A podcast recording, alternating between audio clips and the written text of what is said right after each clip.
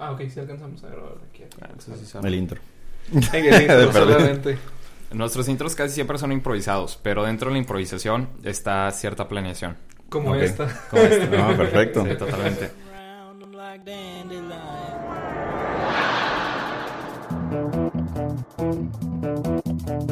Predator drones. You think I'm joking? I have two words for Hola a todos, gracias por escucharnos una vez más eh, su podcast de confianza. Siento que esa es la clásica muletilla de cualquier... Su podcast de confianza que nunca es confiable Sí, porque nunca Jamás. estamos. Googleen todo lo que decimos. Pero esta Sí. semana, esta semana, mira, pss, si un día dijeron, mira, estos vatos hicieron un episodio seguido después, una semana después de la otra, en enero se hizo. ¿Cómo no? Así es. New Year, New Me. Ujú. También para el opinor. El milagro Pero de bueno, Navidad, un poco tarde, pero al fin del cabo milagro. y Navidad. Bueno, tenemos invitado a Emanuel, que aparte de ser ah, este primo, abro comillas.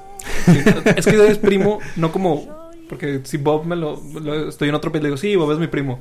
Pero tú eres primo con comillas, pero no comillas gigantes. Ajá, sí, o sí, sea, sí. Es parte de la Single familia. quotes. Ajá, single quotes, no. Ajá, not big quotes. Big quotes. Este, Emanuel lo invitamos porque es. ah, primero, porque a mí me parece muy interesante todo lo que hace en general. Encima he escuchado el opinador desde hace rato. Esta, esta última nueva temporada, Desde que nació en Spotify. desde que nació en Spotify, literal desde que nació en Spotify. Para los que nos, los- para los OG que nos escuchaban en SoundCloud, pues ya. En pues, Mixler. En Mixler. Es otra historia.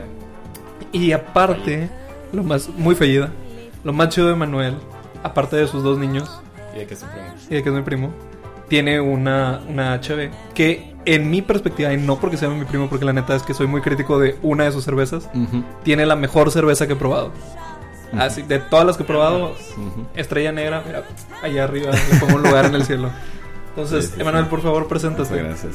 Eh, bueno, pues Emanuel Benavides. eh, nací y crecí aquí en Monterrey. Estuve un par de años en Qué Rhode chingón, Island. ¿qué se siente ser de Monterrey? No, hombre, yo creo que es lo mejor que me ha pasado en la vida. Este, después de los niños y de ser tu primo. Excelente. Este- Y de estar en el opinor también, ¿no? Ah, sí, también. Creo que este es, a partir de, de ahora ya mi vida va cuesta abajo, pero voy a disfrutar mucho este momento y recordarlo. No, pues está bien. También las bolas de nieve van cuesta abajo y están bien chingonas. Ah, Referencia hecho. absoluta. Sí, Puede ser, puede ser como que la bola de nieve del éxito. O sea, que vas cuesta abajo, pero correcto. Es una buena manera de, de- de ponerle dos, dos perspectivas a un mismo hecho, ¿no? De que vas cuesta abajo, pero es una bola de nieve. Eh, ándale, ¿verdad? Siempre hay que ser positivos. Me dijo la tía Claudius. Bueno. Emanuel, pues tú haces tu propia cerveza, pero platícanos, antes de que nos platiques de la cerveza, ¿haces algo más de hacer la cerveza? O sea, tienes tu trabajo, tienes... Tus- niños, niños, pero mi esposa. ¿Te dedicas full time a la pues. cerveza, más bien? Pues de hecho, la historia de cerveza viene por lo que me pasó en mi vida profesional. Yo soy de- egresado de sistemas.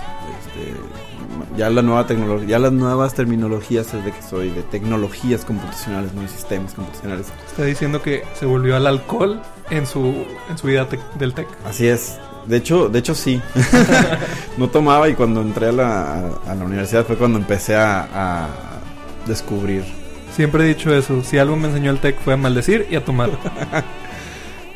Sí, Perdón, yo- de hecho, perdón. yo te conozco de cuando eras más, más pequeño, lo maldecías cuando te conocí. Tenías como seis años no. o cuatro. Y ahorita, pues ahí la lleva, ¿eh? No, tampoco tanto. Sí, sí, sí, pero pues eso ya, ya se lo dará, ya lo forjará el, el, el ambiente profesional, ¿no? Lo- la, la escuela es la preparación y el profesional es donde ya te desarrollas. ¿Qué es lo que me pasó? Es que des- estando trabajando de sistemas en algún momento de mi vida, me asignan un proyecto para irme a Estados Unidos, dos años. Este, era indefinido, pero se cortó a los dos años porque... este, eh, si puedes ver, poner este emoji ahí en la descripción de que... "Mm, Sí. esa es mi, nuevo, mi nueva postura favorita. este, total, se corta el proyecto y me regreso. Pero en esos dos años es donde más aprendí a tomar cerveza. ¿Cómo? Se dirán ustedes, ¿no? Pues hacen festivales de cerveza en la región de Nueva Inglaterra. Y uno de los project managers que me tocó conocer allá, de la misma empresa que me mandó para allá, tenía como 20 años, 30 años haciendo cerveza en su casa. Entonces, cuando me vio en uno de esos festivales, resulta que él era el que los organizaba. Y me dio la oportunidad de poder servir cerveza en un festival. De que te gusta, puedes entrar gratis y sirves cerveza en el primer turno. Y luego en el segundo turno ya entras como participante. Entonces yo como buen regio dije, una entrada gratis, claro que la voy a Por tomar.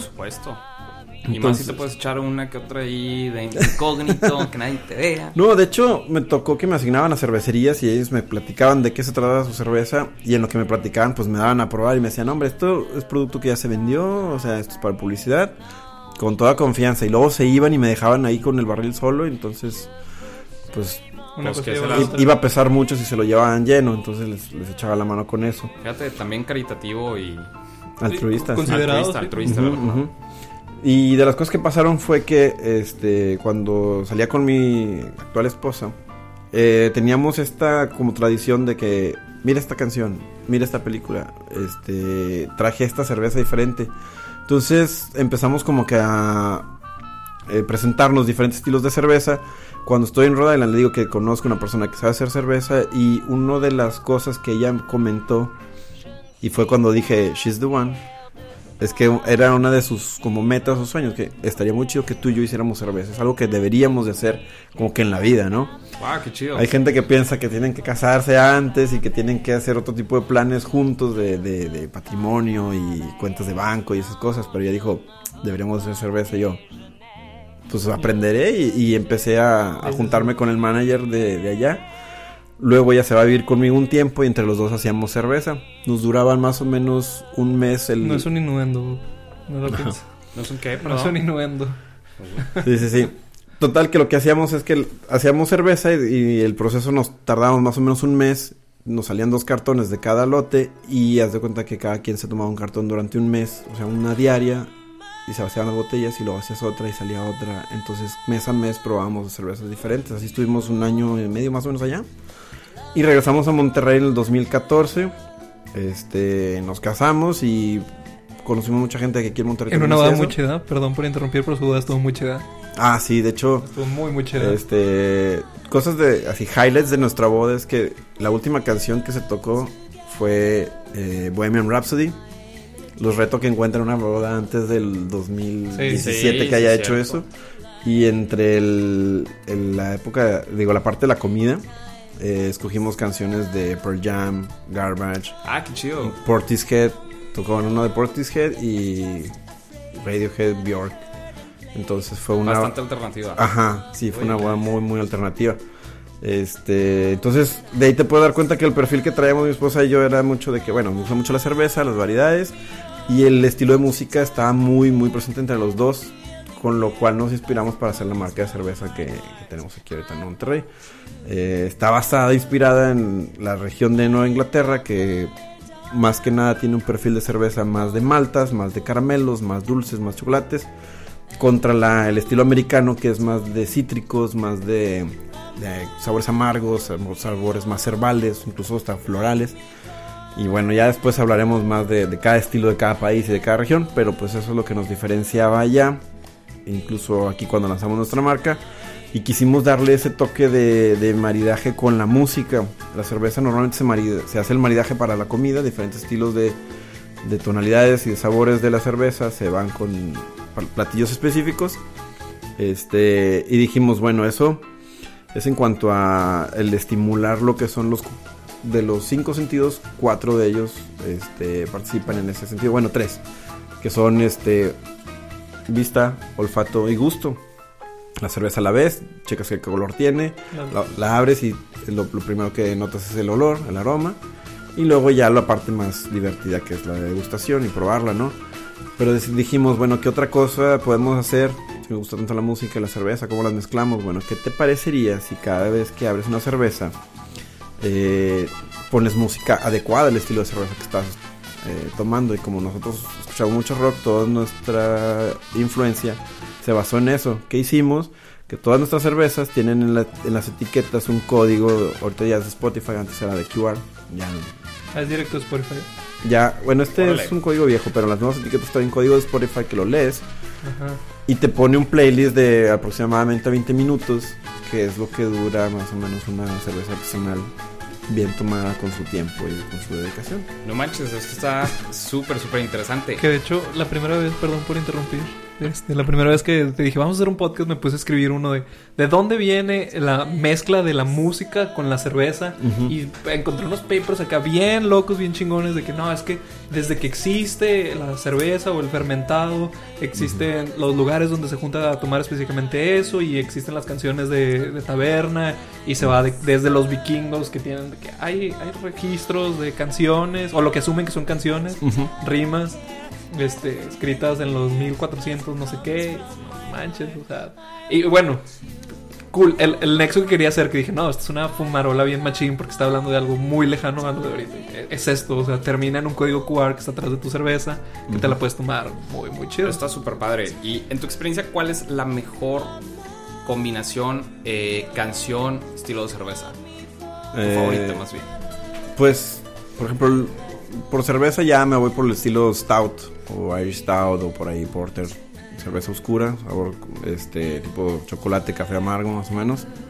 Eh, y música, eh, nos gusta mucho y podría ser un buen experimento el último disco de David Bowie, Blackstar, que coincide con el nombre de nuestra Curioso. cerveza. Este. De hecho, el nombre era por la Blackstar de, de Radiohead, pero pasa que cuando la lanzamos a los pocos meses pasa lo de Bowie y tiene el mismo nombre. Entonces, curiosamente, ese disco es muy como que pausado, muy lúgubre, muy, muy oscuro, como el color de la cerveza. Entonces, te da un ambiente bastante de, de meditación o bastante. pues, no tan relajado porque es, es introspectiva, pero está, está buenón. Oye, está bastante interesante. Fíjate que Ramiro decía que la combinación más chida para él era una carta blanca con la de palomito en la banqueta. 100%. Sí, pero hay de gustos a gustos. Oye, Manuel, fíjate, eh, también yo creo que ya se ha hablado mucho de, ay, cómo es hacer una cerveza, cuál es la fórmula, y creo que eso lo puedes encontrar en mil lugares posibles. Así es. Pero entonces queremos preguntarte algo de regio a regio. ¿Cómo ves ahorita, en 2019, el ambiente cervecero? Porque al menos nosotros que somos amantes de la cerveza y todavía amateurs, sí hemos visto que esta parte del hype de la cerveza ha disminuido conforme el tiempo. Antes, eh, tomar cerveza artesanal no nada más era del hipster, era también del wannabe hipster. de-. Era como que una moda completa, ¿no? Y, y yo veía los lugares como entonces de ahorita. Es Cueva Carvajal nunca va a morir porque estos vatos van a seguir. Eh, ¿Cuántas cosas. Carvajal había? Ajá, Te empezaron a abrir para todos lados. Pero luego, yo digo que ellos mismos se mataron o la publicidad fue. de- ¿Te acuerdas que empezaron a hacer publicidad de carta blanca? Que no, así queremos cambiar la, la Ujú. vista de carta blanca y hacerla lo que ahora es una cerveza artesanal y que la gente la vea diferente. Que lo logró, en- en- porque ahora es como yo veo una carta blanca. Está, se, ve, se ve muy bien, está muy bien hecha la cheve. Claro. Desde la presentación hasta la presentación. Sabe muy bien, pero. Pero sí, vaya, no es, no es una estrella negra, ¿verdad? Correcto, sí, y pues la verdad, siendo muy honestos y muy transparentes en cuanto a el tema de la cerveza, digo, podemos hablar sobre miles de áreas y variables dentro de lo que involucra hacer cerveza, pero en cuanto a la pre- pregunta específica del mercado, eh, yo creo que está llegando a una especie de madurez en cuanto a que la gente ya este, ya identifica qué sabores o ya están empezando a identificar bien qué estilos son los que realmente les gustan, porque ya muchos te pueden llegar a decir que no porque sea oscura es más pesada, no porque sea clara es más ligera, no porque tenga estas características ya implica otra cosa, eso lo dicta más el estilo y luego irte más a detalle en cuanto a, lo- a la manera de la, la- la elaboración. Eh, en cuanto al mercado, el boom, sí podría pensar que ya se frenó el boom, lo cual no necesariamente es malo, simplemente ya se está puliendo, ya se está mejorando, la oferta se está estableciendo con un nivel de calidad mayor incluso que el que había al inicio. Eh, creo que eso es lo que está pasando en general. Yo, además, en la cervecería somos parte de la Asociación de Cerveceros Artesanales del Noreste. Somos siete cervecerías que la fundamos y estamos incorporando cada vez más cervecerías para hacer como frente hacia ciertas condiciones del mercado o de los mismos proveedores, ¿no? De que si yo hago un, un deal con alguien de que distribúyeme y me cobran 5 pesos la botella, oye, somos en, en la asociación, somos 30, pues igual nos cobran 3 pesos a cada uno y ya entre todos nos apoyamos. Eso es lo que estamos haciendo con esta asociación. Eso es lo que nos va a ayudar a, a- a poder llegar a más lugares y tener más oferta y establecernos y que se tenga más publicidad y se pueda recobrar ese boom que estuvo hace un par de años. Si se ha pagado, eh, yo creo que es tanto consecuencia de los espacios, la gente que, que hace eventos también. Sí, porque yo me acuerdo del... ah, Creo que era cada mes había una sesión de cerveza los jueves, que antes era en el patio del tío La Silla y... Se Estaba muy padre. Se Local Craft Beer se Local llamaba, Craft sí. Beer, sí. Este, sí, ese fue un caso eh, de éxito, podríamos decir. El primer año era, era sensacional. Ahí fue cuando nos empezamos a juntar con más cerveceros de manera más abierta, ¿no? Teníamos nuestras recetas, nuestro equipito y a ver cómo, cómo nos va. Y ahí fue donde hicimos más sinergia con, con cerveceros. Nos echaron muchísimo la mano, o sea, el ambiente está muy bueno. De repente algo pasó. Eh, ya ya no, no tengo yo más visibilidad de qué fue lo que sucedió. Sé que lo que impactó mucho para ese evento fue que el cambio de ubicación este, no fue el óptimo y a lo mejor la gente ya no se iba a otros lados porque estaba en el centro. Sí. Y ya no ha habido espacios con esa libertad y con esa facilidad de que llegas y no tienes que pagar cover. Ahorita ya todos te quieren cobrar por... Y al mismo tiempo, eso era en el boom de, de los food trucks. Y siento que también eso era algo que impulsaba. Ah, pues el- estaba Nómada, Sí. Así, así empezó Nómada, de hecho. Y Nómada tiene su cerveza, hablando de eso. Muy, buenas, muy buena cerveza. Que haciendo, Correcto. que haciendo un paréntesis, Manuel, ¿dónde podemos comprar tu cerveza? Pues ahorita básicamente estamos en el barrio antiguo, en el bar El Escocés, en una tienda que se llama Esquina Edison y directamente ahí por Facebook. Estamos trabajando en lanzar la tienda en línea en nuestra página, pero falta un poquito de tiempo para que eso se dé, pero por Facebook es súper fácil. Rappi podría ser, pero es mejor que nos hables por, por Facebook. Hacemos rondas cada semana de cuáles, nos piden, cuáles son los pedidos que tenemos y distribuimos una vez a la semana. No, no tenemos toda la capacidad de, de tener en la casa. entregas Sí, tan- pues está bien, rápido. siempre tener un stock. Y antes de que se me vaya, era algo que te iba a preguntar hace rato. eh, ¿Cuál crees que es el estilo de Monterrey? El estilo predilecto de los regios. Yo creo que no se han enterado todavía que les puede gustar muchísimo la cerveza que vamos a probar ahorita, el, el- el estilo Red Ale. Eh, yo creo que al, al regio realmente le gusta mucho el estilo ámbar. Eh, aunque las ventas de cervecería te puede decir de que no, no, entre más ligero lo que más, más consumen. Pero creo que sí tiene un paladar un poquito más, más abierto a la experiencia de probar un poquito más intenso. Y eh, en general piden mucho las cervezas claras, pero te puedes dar cuenta que hay muchísima gente que también te, se va por el lado más oscuro de la, de la cerveza, ¿no? Entonces yo creo que es una onda ámbar, no, no es tanto la, la más clara. Eh, en mi experiencia, ¿no?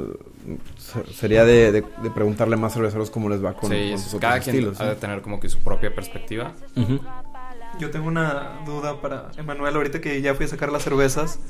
¿Cómo nos tomamos tu cerveza? Digo, bien rico, yo sé, pero... Sí, pues la recomendación que te voy a hacer para disfrutar cualquier cerveza, ya sea comercial o artesanal, que podemos decirle, incluso ahora el nuevo término es independiente, ya es un, un show, al rato hablamos de eso. Eh, pues lo, lo ideal, no hay nada como el vaso que le hice un tipo pinta, que es así como, como un vaso normal. que es más amplio, o sea, no es recto, sino es más amplio de arriba y un poquito más Qué específico. más este estrecho de la parte de inferior. Se sirve un poquito inclinado y ahí ya lo empieza a girar para que haga un poquito de espuma. La espuma es clave para que libere aromas y también retenga y haga una capa que cubra la cerveza porque eh, me comentaron que eres químico. Entonces tú sabrás la lo que pasa cuando se expone la- el, el- el oxígeno a- hacia diferentes este, materiales. Bueno, la cerveza se oxida si se expone mucho. Si pones una capa de espuma encima, pues el oxígeno no va a llegar. Entonces el sabor original se va a mantener sin La oxidación. mucho más. Claro, aunque también si te la tomas en menos de 20 minutos, ¿qué tanto se puede llegar a oxidar? Pues igual no es, no es tan relevante, pero pues algo que se dice, ¿no? Entre la gente que, que se sirve la cerveza, que es ideal que tenga uno o dos dedos de, de espuma O cinco. o cinco para, para que dure todavía un poquito más. Este, y tips básicos, ¿no? Como cualquier alcohol, bueno, no sé si cualquiera, pero los más aromáticos, no sé, el vino y el tequila sí son. Eh, lo primero es verla, ya con eso te puedes dar una idea más o menos de si va a ser más o menos eh, amargo o, o- o de tonos tostados o de tonos dulces, tonos de cereal. Lo segundo es olerla nada más, le acercas el vaso a tu nariz. Perdón por esa interrupción. A todos los que estaban con el pendiente, que había muchos en el podcast, es porque mi mamá ya regresó a la casa. su thumbs up. Eh. Eh, nos quedamos justo cuando Manuel está diciendo en el olfato. Ajá. Es Este. el segundo paso a ver Sí, una puedes meter incluso la nariz en el vaso para que se pueda per- perseguir mejor. Procura que no te toque la, la cerveza a la nariz. Y luego ya pues entra el gusto, ¿no? En el gusto hay incluso maneras distintas de, de probarlo, pero sin entrar a algo técnico, así como, como cualquier refresco, nomás dejarlo en la boca un poquito para que te impregne el sabor. Y tomas, si puedes respirar o, o aspirar, mejor dicho, con la boca mientras estás tomándote el líquido o cuando tienes líquido en la boca, eso va a ayudar que cuando exhales el retrogusto sea más intenso.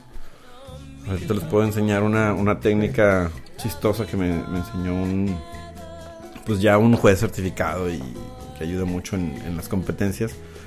Pero Pues mejor después en el video. antes de probarla, wink Ah. wink. Eh, no, no es cierto, o sea, sí que la toman. Perdón, yo ya lo... Este, en el otro en- antes, en, el- en los OG, eh, abríamos con agua de las verdes matas. Tú me libras. Tú me matas. Tú me haces andar a gatos. Sí, era, era nuestro intro antes de que fuera un intro dinámico. Pero bueno, salud por, eh, por los intros dinámicos. Exacto. Pues, y por nada. Por. Gracias. y por los niños de Manuel y su Ujú. esposa. Y ya de una vez por las tecnologías y información. Sí, de hecho creo que es, un, es una ventaja que, que vivimos en una época en la que puedes encontrar información que te ayude a mejorar cervezas, que te ayude a mejorar podcast, que te ayude a mejorar cualquier cosa. Y pues salud por eso también, ¿no? Sí, totalmente. Bueno, en eso que andamos dando agradecimientos y todo ese tipo de cosas.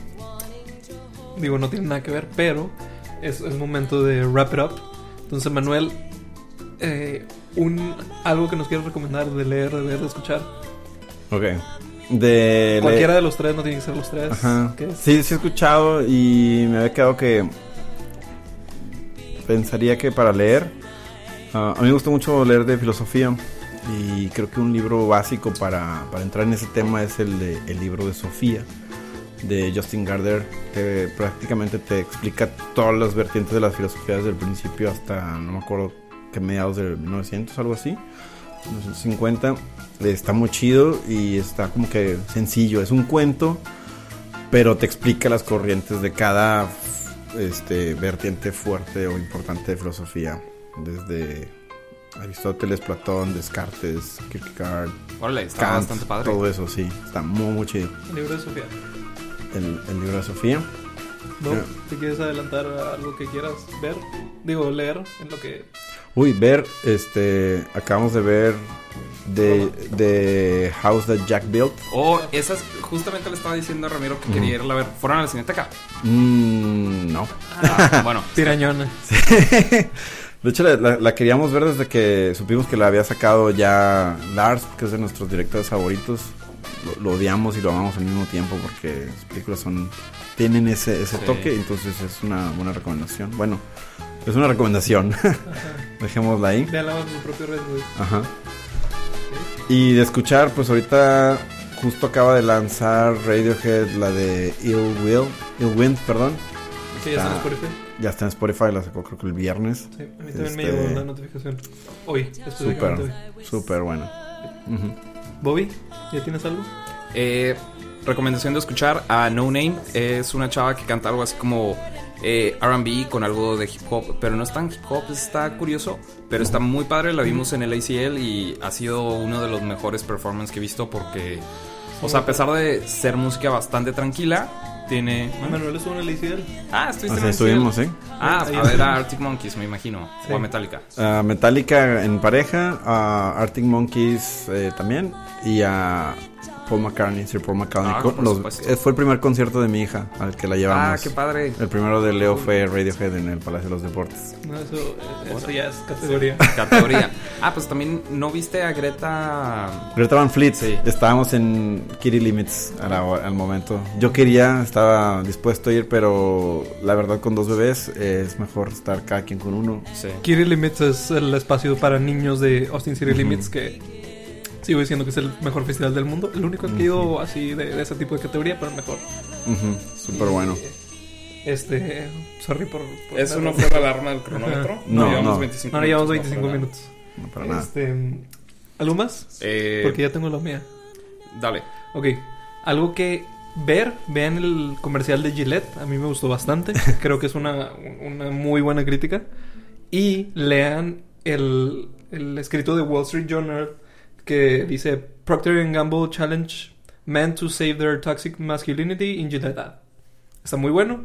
Es eh, cómo, cómo la sociedad se ha tomado el, el anuncio que hizo Gillette y cómo todos lo están criticando tanto Ujú. y están haciendo justamente lo que el, o sea, de lo que el video se está quejando y está diciendo que, oye, estos- los hombres hace- hacen esto, chavos, o sea, no lo hagan porque está mal, es lo que está sucediendo.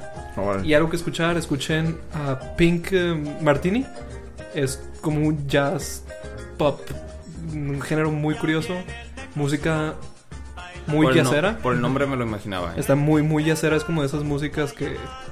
Es que no sé si la has escuchado antes, pero cuando la escuches dices, esto suena completamente a algo que he escuchado en algún momento. Ujú. Entonces, muy buena música. Pink Martini acaba de sacar un nuevo disco, todo en francés, o la mayoría en francés.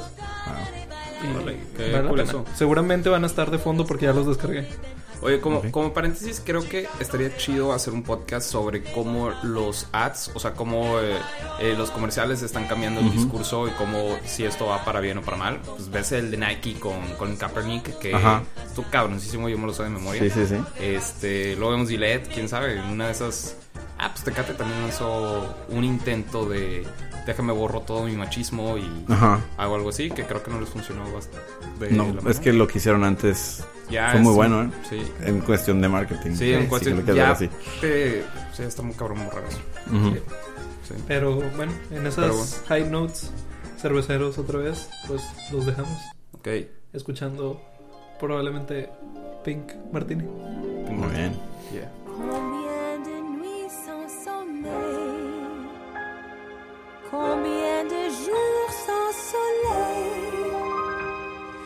Les jours sans amour c'est fini, tu souris et tout dit, viens-tu au pays des merveilleux, veux-tu balayer le passé? Joli garçon, je dis oui. Bras de béton, je dis oui cas de bonbons. Je dis oui, seule vie